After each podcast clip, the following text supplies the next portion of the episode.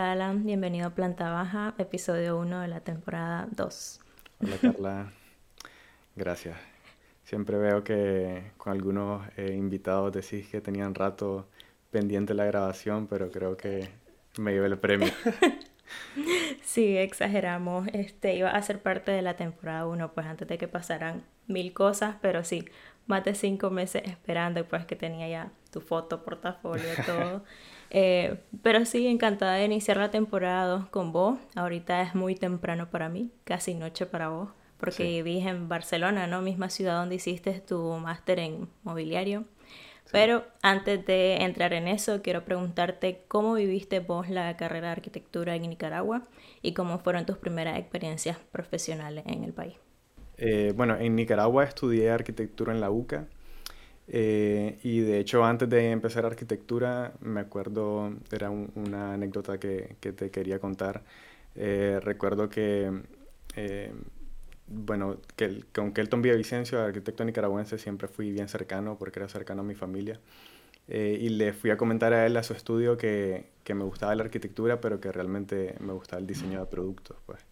bueno, y él creo que viendo como las opciones o las posibilidades que tenía. Me dijo que estudiara arquitectura y que luego eh, viera cómo me podía como especializar o, diversificar. Eh, bueno, y, eso hice y bueno, estudié en, en la Universidad Centroamericana y ahí em, pues aprendí todo de arquitectura. Y luego cuando salí, eh, como tenía esta cercanía con Kelton, estuve en su estudio por un par de años y después, eh, como, como te han eh, comentado algunos de tus invitados, estuve con eh, Mauricio y Oscar en Valenzuela Zamora, que, que pues nos la pasamos muy bien haciendo proyectos en Nicaragua. ¿Cuánto tiempo, cuándo saliste vos de la carrera? Salí en el 2014. Ah, ok. ¿Y viajaste a Barcelona en 2021, 2022? En 2022, sí. Ah, ok. Em, te quería preguntar por qué muebles. En un en determinado momento me comentaste de que si hubiera la carrera como de diseño industrial de productos, hubieras tomado eso antes de arquitectura. Eh, o sea, como que lo tenías muy claro desde un inicio que eso te gustaba. Eh, ¿Por qué muebles? Y también em, luego te voy a preguntar un par de cosas de la maestría. Ok. Eh, bueno, yo creo que muebles fue como el punto medio que encontré entre objeto, producto y arquitectura. Eh, no sé, y, me gusta como siempre digo que el, que el mueble es como el, el, intermediario, ¿sabes? Como de entre el edificio y la persona, ¿no? Uno no, no, palpa la arquitectura realmente, la vive porque vive adentro, pero, pero uno, uno se comunica a través del mueble, uno diseña, incluso la arquitectura, uno diseña el, el cuarto pensando en la cama. Entonces, eh, no sé, fue, fue como ese punto medio que encontré yo y eh, incluso creo que todavía estudiando me puse como a diseñar cositas así de manera autodidacta, como muebles que, que en Nicaragua tenía la facilidad de, de, conseguir artesanos que pudieran fabricarlos. Y cuando salí de la carrera, eh, quise ponerme en eso, pues como ver cómo me podía eh, especializar, primero por mi cuenta, buscando como proyectos donde podía meter muebles que había diseñado eh, y, luego viendo posibilidades de, de un máster pues en un futuro.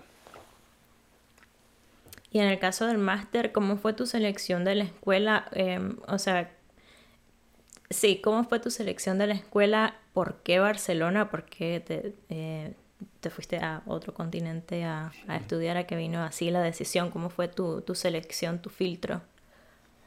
Eh, pues fue hace bastante la decisión. Eh, como te decía, pues lo tenía, lo tenía bien claro. Eh, solo estaba esperando como sentir que, tenía también la experiencia. Quería hacer un máster ya con un poco de experiencia laboral y, y también ahorrar para, para pagarme el máster. Eh, pero em, empecé a buscar escuelas. quería también, también, pues para mí también era importante no solo eh, la experiencia de, o sea, no solo el estudio, sino la experiencia de vivir en, otro lugar.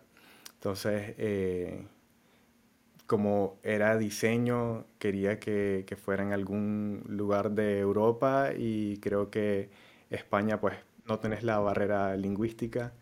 Eh, y buscando escuelas encontré Elizaba. Y bueno, como, como estaba buscando páginas web de, de universidades, eh, me guié bastante, puede, parecer banal, pero por, por, la apariencia de la página, por el diseño. Aunque cuando realmente, si estás buscando una escuela de diseño, creo que, creo que es importante, ¿sabes? Una escuela de diseño sin un buen diseño, sin una buena apariencia, pues, dice mucho. Pero, pero sí, me, me, me gustó, me, vi el pensum, me gustó mucho, me gustaba que fuera eh, muy práctica. Eh, bueno, te, te voy a ir platicando más adelante que tienen un taller de prototipos con máquinas que puedo usar, equipos y todo.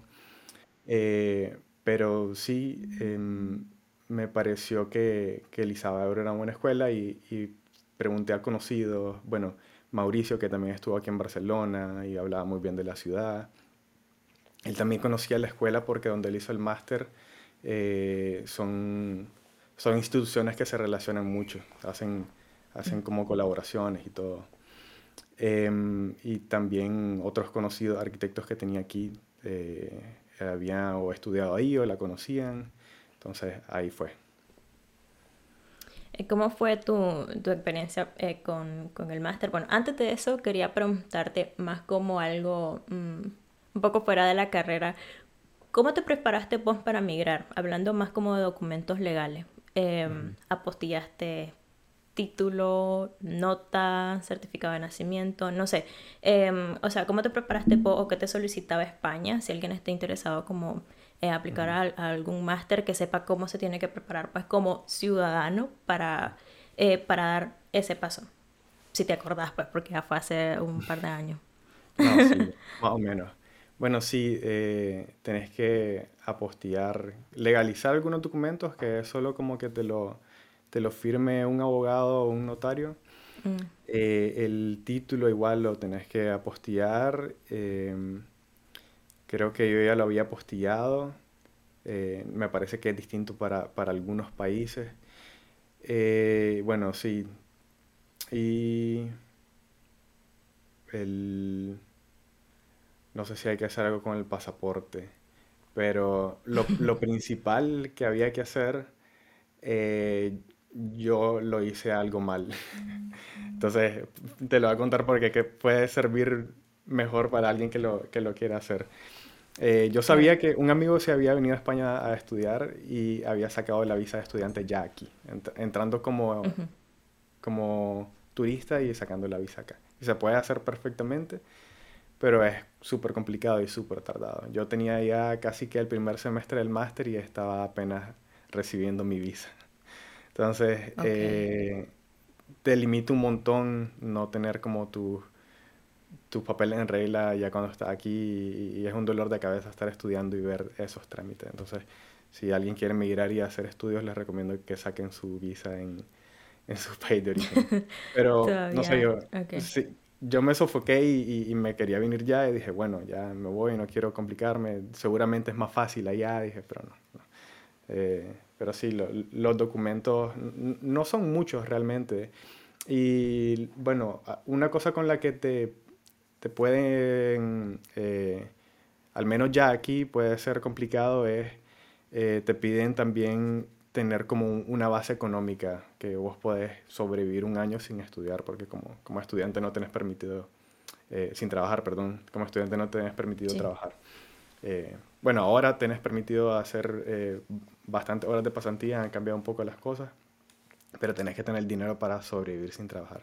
Entonces, vos podés presentar o que tu, como una carta y un, un un estado bancario de, de, una persona que te va a ayudar o, tu estado de cuenta. Pues. Ok, ok. Entonces ahora sí, volviendo al, al, a la maestría en sí, pura, ¿cómo fue la, la metodología de enseñanza? Eh, ¿Lo llevabas por, no sé, eh, bueno, en realidad da igual si llevabas semestre o trimestre, pero tus unidades de, de estudio siempre tenían un producto final como un, un mueble en particular? Eh, bueno, en mi investigación yo revisé como las clases que llevabas que me decía pues como que no tenían mucha relación con lo que se hacía, que el nombre era extraño, que se conocían las clases más por el profesor que por, por el título de la clase en sí. Eh, entonces sí, ¿cómo lo viviste? ¿La relación teoría-práctica era lo que esperabas? Eh, sí, sí era lo que esperaba. Realmente, eh, pues como te comentaba, a mí me gustó mucho la escuela, la metodología, todo lo que ofrecía. Eh, bueno, el máster se divide en dos, en, en dos posgrados que vos podés hacer. Realmente uno puede hacer un posgrado y no hacer el máster, o puede hacer los dos posgrados y hacer el máster. Y, y, el posgrado lo puede hacer uno primero y el otro después, o viceversa. Eh, por ejemplo, cuando yo estaba pasando el primer posgrado y iba al segundo, había gente que, que se estaba graduando del máster y otros nuevos que entraban. Y, y, eso también es bastante interesante porque tenés gente que ya vivió un semestre y te va ayudando a las cosas, incluso a conocer los espacios de la escuela y, todo lo que ofrece. Eh, y bueno, y en cada semestre hay una cantidad de clases que, como te decía, sí tienen unos nombres extraños, pero básicamente en cada una diseñas un producto, menos en, menos en la comunicación, que es eh, un poco como de, la comunicación, de, de, hacerte eh, una, un semestre un portafolio y en el siguiente eh, la comunicación de un producto, el, el, el, no sé, mercadear un producto gráficamente. okay. Y bueno, en cada una de las clases te asignan como una tipología de mueble. Em, pero sí, por ejemplo, hay una que el profesor se, se centra más en, por ejemplo, enseñarte mm, métodos para hacer maquetas. Entonces te lleva al taller de prototipos y te enseñan eh, cosas o, o, sí, técnicas para, para construirte maquetas y prototipos. Eh, hay otra que, que, el producto final, por ejemplo, esa es una buena maqueta la que tienes que entregar al final. Hay otras que producto final puedes entregar solamente un render y, y alguna maqueta. Eh, y hay una que termina siendo la más demandante, que sí te piden un prototipo utilizable, un producto como casi que estuviera siendo el producto final. Eh, y claro, esa, en esa clase no te van a pedir una mesa de comedor, pues. normalmente son, son productos que, eh, que podés manejar en el taller de prototipos.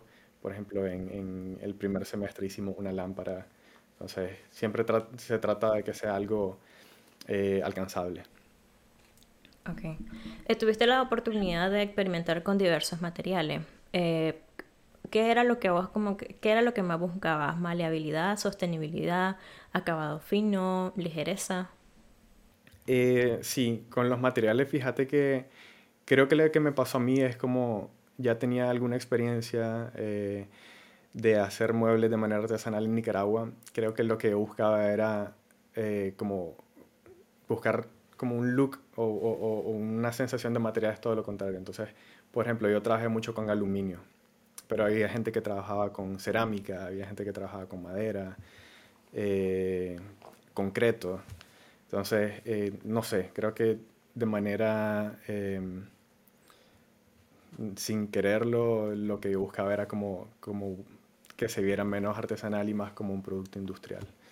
Eh, igual en el taller de prototipos teníamos maquinaria para cortar, incluso para soldar metal, eh, una, como hay un lugar para pintar y, y bueno, ahí logramos crear eh, productos que se veían como productos terminados.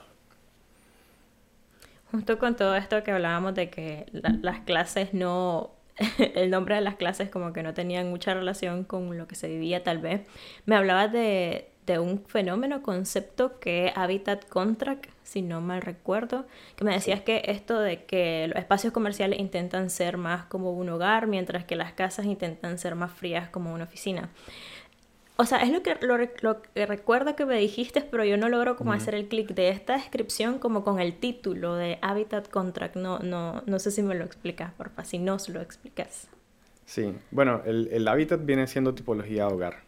Entonces, eh, un semestre, el que yo tomé de primero era eh, mobiliario para el hábitat. Y el que tomé de segundo era mobiliario para contract. Contract es eh, espacios comerciales, hoteles, restaurantes, tiendas. Entonces, lo que pasa, o lo que ha venido pasando hace décadas, ¿verdad? nos podemos fijar como arquitectos que las casas se vienen haciendo más frías, más, más minimal, más eh, como más, blancas. Sí. Entonces, no sé, algo que viene pasando hace mucho, hace casi 100 años realmente con, con, el movimiento moderno. Em, y, y, por eso es que, no sé, y, y últimamente se creo que se ha hecho más fuerte porque vos te puedes fijar en estas oficinas de Google o estas oficinas así eh, cool que son cada vez más cálidas, más colores, sofás y parecen más una casa que lámparas colgantes, cosas más escultóricas y decorativas. Em, mucho textil también, entonces en, general se siente muy cálido, muy acogedor y, las casas cada vez se sienten como más frías, más minimal. Y por ejemplo, la, las sillas que vos te puedes poner en tu comedor, son las mismas que pueden estar en una sala de reuniones, una sala, en una sala de espera. Eh, el sofá puede ser el mismo que esté en una tienda de zapatos, qué sé yo.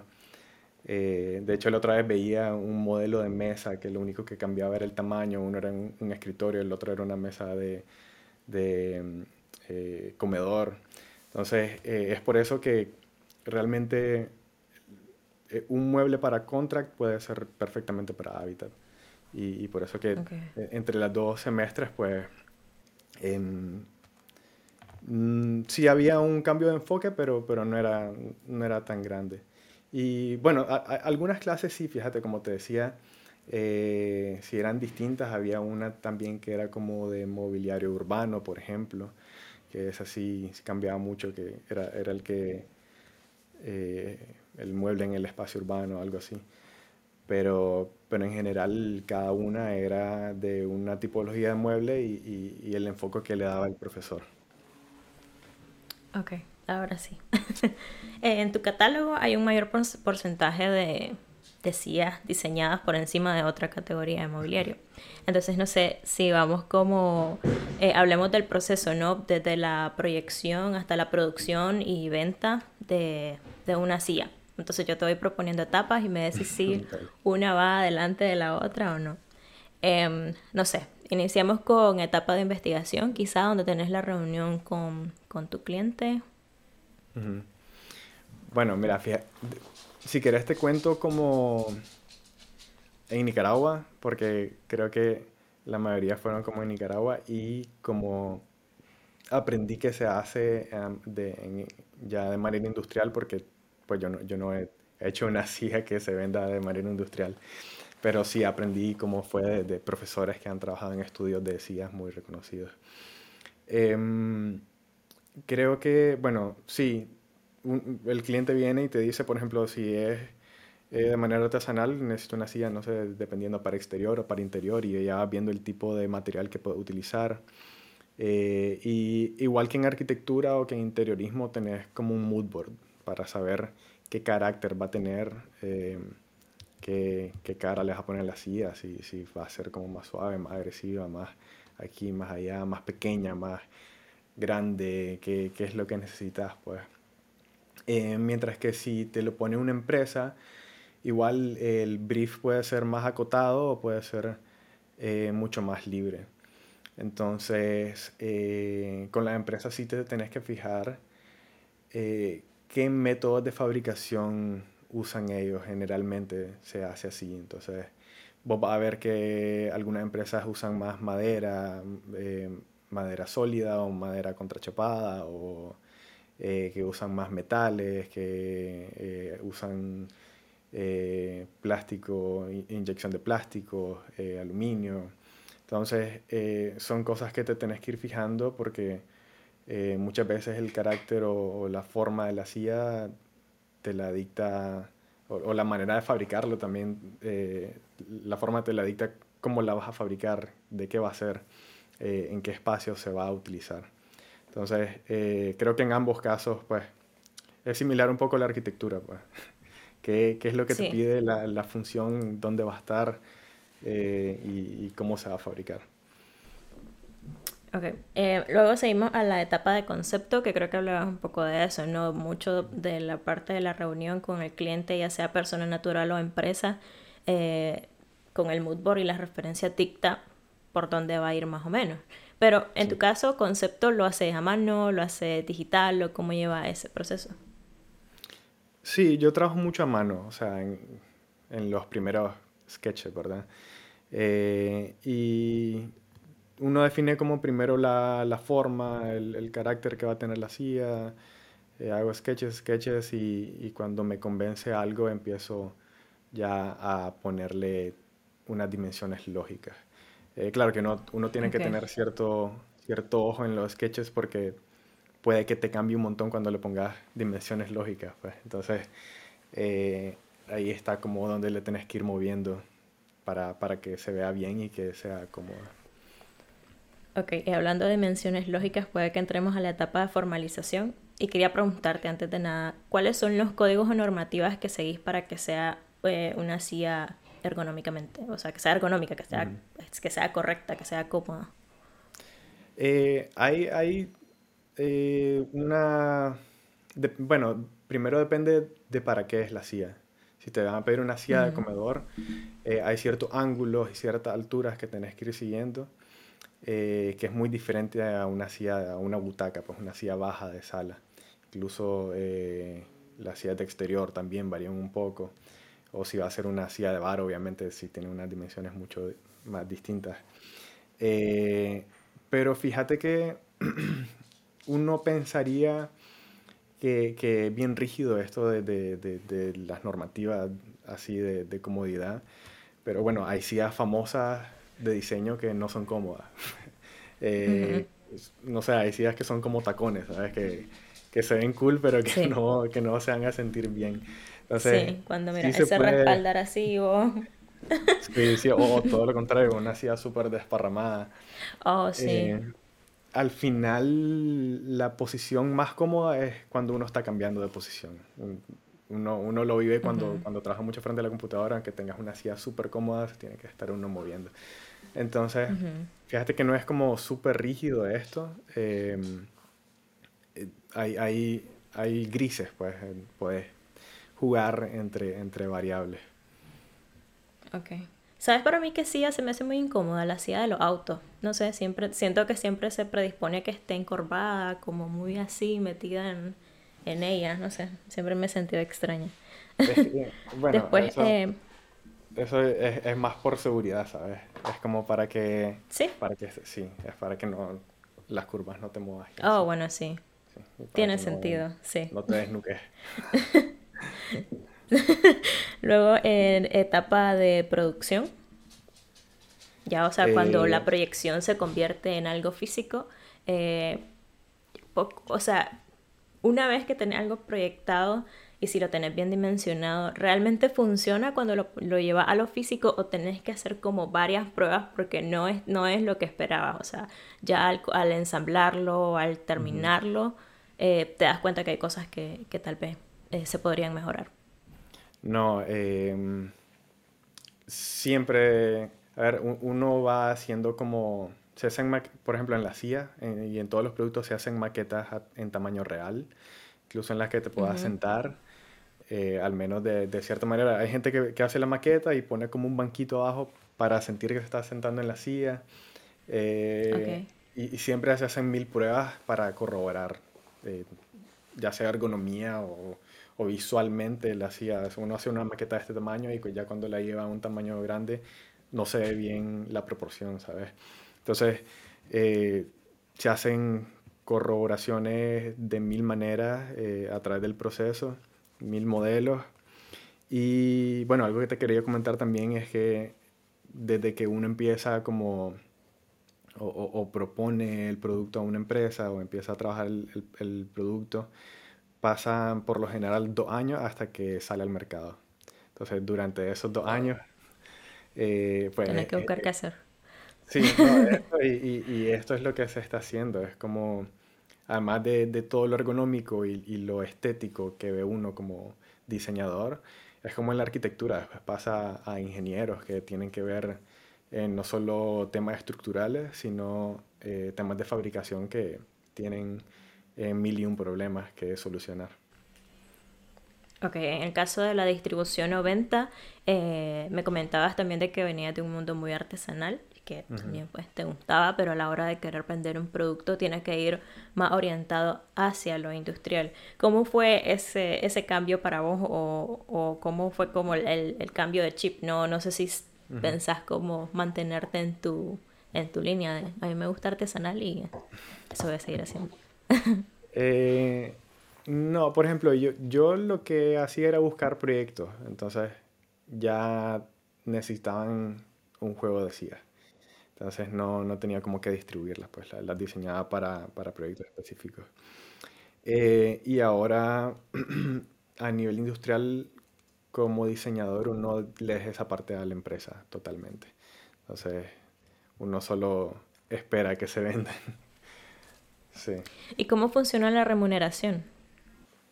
Em, fíjate que el tema de la remuneración es bien interesante eh, porque, bueno, como arquitecto te pagan el proyecto, ¿verdad? Eh, puedes cobrar por metro cuadrado, puedes cobrar como, como sea que acordes. Eh, y con el producto em, uno cobra royalties, o sea, cobra un porcentaje de cada producto que se vende en el mercado, un porcentaje del precio al, al público. Normalmente este porcentaje se mueve entre 3 y 5%. Entonces, eh, no sé, si, si, si la pegas y haces un productazo y eh, puedes vivir por años con ese producto. Eh, pero pero ahí, ahí, esa es la cosa, ¿verdad? Es súper difícil. Lograrlo, sí. Sí, em, sobre todo por, por esto que te decía, uno, uno tiene que... son cosas que he ido aprendiendo ahora eh, es bien difícil predecir la tendencia y más cuando uno trabaja dos años hacia adelante, ¿sabes? Que es que se va a vender dentro de dos años. Claro. Fíjate que me encontré en un documental un diseñador que, que o sea, encontraba inspiración en la ciudad al caminar o visitaba tiendas de cosas antiguas para lo mismo. Em, ¿En tu caso te, identificas con esto o tenés otras maneras de, tener eh, inspiración, referencia? Mm, no sé, fíjate. Creo, que en cada producto me inspiro de manera distinta. Eh, sí, no sé. Eh, trabajo mucho como con, con, lo que necesita cada producto y no creo que no tan como una, una inspiración así como súper formal. Em, sí, sí, sí, no, no sé. Eh, me gusta mucho a veces inspirarme en, en, películas, no necesariamente como de diseño así, pero, pero estéticas que veo en, sí, en, en, medios audiovisuales, pero tal vez de una manera muy, muy inconsciente, pero sí, sí no, no te diría como que eh, veo algo en la calle y digo, uff, se me ocurrió esta idea. Ajá. Ok. Eh, sobre lámparas me decías que como el primer semestre fue casi lo que te abrió ¿no? la, la, la maestría, el, el, diseño de lámpara. Eh, diseñas primero Ostara, me decís si no se pronuncia así y luego Loner con tu colega Ana Retuerto. Sí. ¿Sí? Entonces, eh, leí hace poco un concepto que mm, se llama diseño basado en la evidencia, que habla tanto como de productos como de inmuebles. Em, que, o sea, lo que fomenta al final de varias etapas es que qué sucede con este producto, este inmueble, luego del uso. El, el término es, eh, a ver, post-ocupación. Entonces, eh, mi pregunta es, ¿crees que esta primera lámpara eh, hizo que después tal vez tu proceso, eh, tu proyección o, la elaboración del loner fuera más sencilla? Fíjate que elaboración sí, porque bueno, ya estaba, ya, ya se me había hecho fácil como usar las maquinarias y todo eso, y, también lo hicimos de aluminio. Eh, pero conceptualización fue otro proceso completamente distinto, porque el Loner eh, nace como una librería, aunque no parezca. Okay. Eh, la tipología de, de, esa clase era librería. Bueno, y, y Ana y yo teníamos varias, varias propuestas, y entre una de esas propuestas dijimos, ¿por qué no hacemos una librería para un libro? Entonces, eh, es por eso que es Loner, porque es un, un solo libro solitario y bueno, el, el, acto de leer que también es solitario. Entonces dijimos, bueno, pongamos el libro en un pedestal y, y después dijimos, ¿por qué no hacemos que el libro también, o, el objeto haga de página Entonces el, el, libro cae boca abajo. Eh, y después surgió la idea de la luz.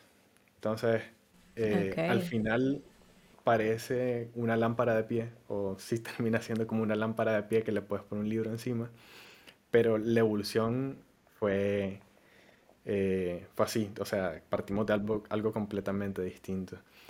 Y fue divertido porque, bueno, el, el profesor de esa clase eh, es un diseñador de lámparas, eh, principalmente se dedica a lámparas, y cuando vio la luz dijo, sí, e, esa idea me gusta. Entonces, eh, sí, por ahí, por ahí fue. Y, o sea, hay una explicación de, de Loner súper poética que, que no es una librería ni es una lámpara, que es una oda a la lectura. Y bueno, es, toda una ceremonia realmente usarlo porque el, el libro hace de, de, sombra y uno quita el libro y la luz queda expuesta y te ayuda al mismo tiempo a leer. Em, y tengo también una pregunta así como, Ostara fue tu, como la, de los primeros diseños, pero lo publicaste hace poco. Hasta hace unos meses, ¿no? Eh, creo que sí. O es que yo me vengo dando cuenta hasta ahora. o al menos lo publicaste después de después del Loner. Sí, no sé, fíjate. Creo, en, en Instagram decís. Ajá. No, creo que el Loner no lo he subido. Ah, ok, entonces me lo encontré en la web directamente. En, ah, en la web, sí. Pero ah, bueno, lo que pasó con, con, Ostara es que hice nuevas fotos que estaban mejor y por eso hice una publicación ah, súper tardía. Aunque eh, en estos últimos días he tenido como una evolución súper grande del producto, le he cambiado muchas cosas. Eh, porque lo metí a, a, una convocatoria que hace la escuela de arquitectos acá. La escuela de arquitectos, la, el colegio de arquitectos tiene eh, una, una, tienda de objetos de diseño y hacen una convocatoria eh, específicamente para alumnos de ISABA que tenemos la oportunidad de proponer un producto que, que nosotros nos encarguemos de la fabricación. Entonces son como tirajes pequeños, producciones pequeñas y ellos se ponen a, dejan que los ponga en la tienda. Entonces Ostara lo metí ahí y lo seleccionaron eh, pero bueno, me, me, dijeron que tenía que solucionar eh, muchas cosas eh, de producción industrial que, que, realmente se pudiera hacer en una industria. Porque yo, yo lo hice como cualquier prototipo, pues lo hice yo, lo cortaba yo a mano y dije, bueno, puedo hacer 10 a mano y me dicen, no, mira, mejor saca, hacerte un plan de, de, proveedores, de cuánto realmente te costaría. no sabes si, si sí, puede ser exitosa y después tenés que fabricar más y te va a salir a otro costo y eh, la vas a tener que hacer distinto. Entonces, eh, empecé como un proceso de, cambiarle un montón de cosas, cómo se ensambla, cómo se, cómo se arma, eh, cómo funciona. y va a cambiar mucho la lámpara y la, voy a volver a publicar a la nueva versión. Eso es parte del, del ser diseñador. Me comentabas que has experimentado con inteligencia artificial y que le has encontrado una gran utilidad. Sí, sí, fíjate, e, eso también es, bastante interesante porque creo que la mayoría de gente como que quiere que la inteligencia artificial lo le dé un producto terminado o, o le dé la idea, no sé, que piense por uno eh, pero yo más bien le doy la utilidad de, de que me cree material que puedo usar de otra manera. Por ejemplo, cuando, cuando yo quiero hacer una presentación de un producto, em, o, o, cuando se hace realmente una presentación de un producto, generalmente uno pone renders en fondo blanco para que se entienda y renders eh, en, en, en, sitio, pues en contexto.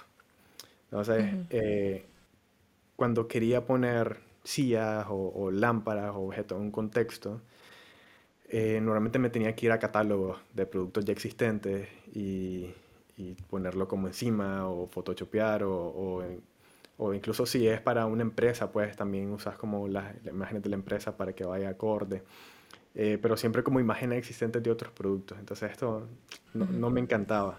Entonces lo que empecé a hacer fue eso, hacer imágenes de fondo. Eh, entonces, por ejemplo, yo uso Mid Journey que le pido, literalmente le digo, una imagen de catálogo de una lámpara de pie. Entonces, eh, no le pido el fondo vacío porque de esta manera la inteligencia artificial también como que crea toda la composición centrada en una lámpara de pie. Eh, y, es súper útil, o sea, hay, hay días que, o hay semanas que lo uso, que sé todo, todos los días, que me pongo a crear fondos para, sí, para eh, productos que tengo que montar encima, pues. Y, ah, okay.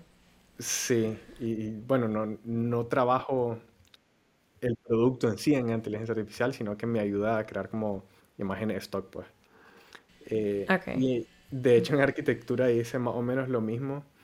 Eh, cuando uno hace renders arquitectónicos, me imagino que te ha pasado y quiere poner escala humana, igual como que encontrar la que va con el contexto que tenés. Eh, y, y, lo hice en una ocasión que, bueno, dije, con inteligencia artificial le puedo pedir imágenes de personas a la carta, o sea, que quiero una señora de tanta edad, de tal edad, eh, rubia, eh, con, sentada o de pie, con eh, iluminación baja, con sol. Entonces, también lo he usado de esta manera como para, para crearme recursos gráficos. Me, me parece súper útil. Ok. Más allá del producto es como lo que él me envuelve para la presentación. Sí. Ok, cool. No sé si tenés algo más que que agregarle a este episodio, Alan? Eh, bueno, a ver, creo que hay muchas cosas que no te conté de, la escuela, que, creo que era algo que, te interesaba bastante, eh, porque como, te comentaba, como exalumno, eh, tenés como estos, estos espacios, estas oportunidades que abre, por ejemplo, lo, lo, de, lo del Colegio de Arquitectos, eh, actividades de, de, networking eh, y también como, al, bueno, como exalumno puedes pagar una suscripción de, de exalumno Bold eh, que te permite como acceso a todo esto y también a la escuela. Por ejemplo, yo puedo ir al, al taller de prototipos, puedo ir a la biblioteca que, que, tiene una biblioteca excelente también. Y bueno, como alumno también lo que me preguntabas de la experiencia, eh, pues todos estos espacios tienen una bolsa de prácticas para los alumnos y también una bolsa de trabajo para los exalumnos. Entonces, eh, o sea, a, a mí me, me, gustó muchísimo la experiencia en... Ah, sí, justamente iba a preguntarte actualmente qué, qué, qué estás haciendo, estás trabajando en arquitectura o, o en diseño de mobiliario. Bueno, fíjate que me reparto 50 y 50.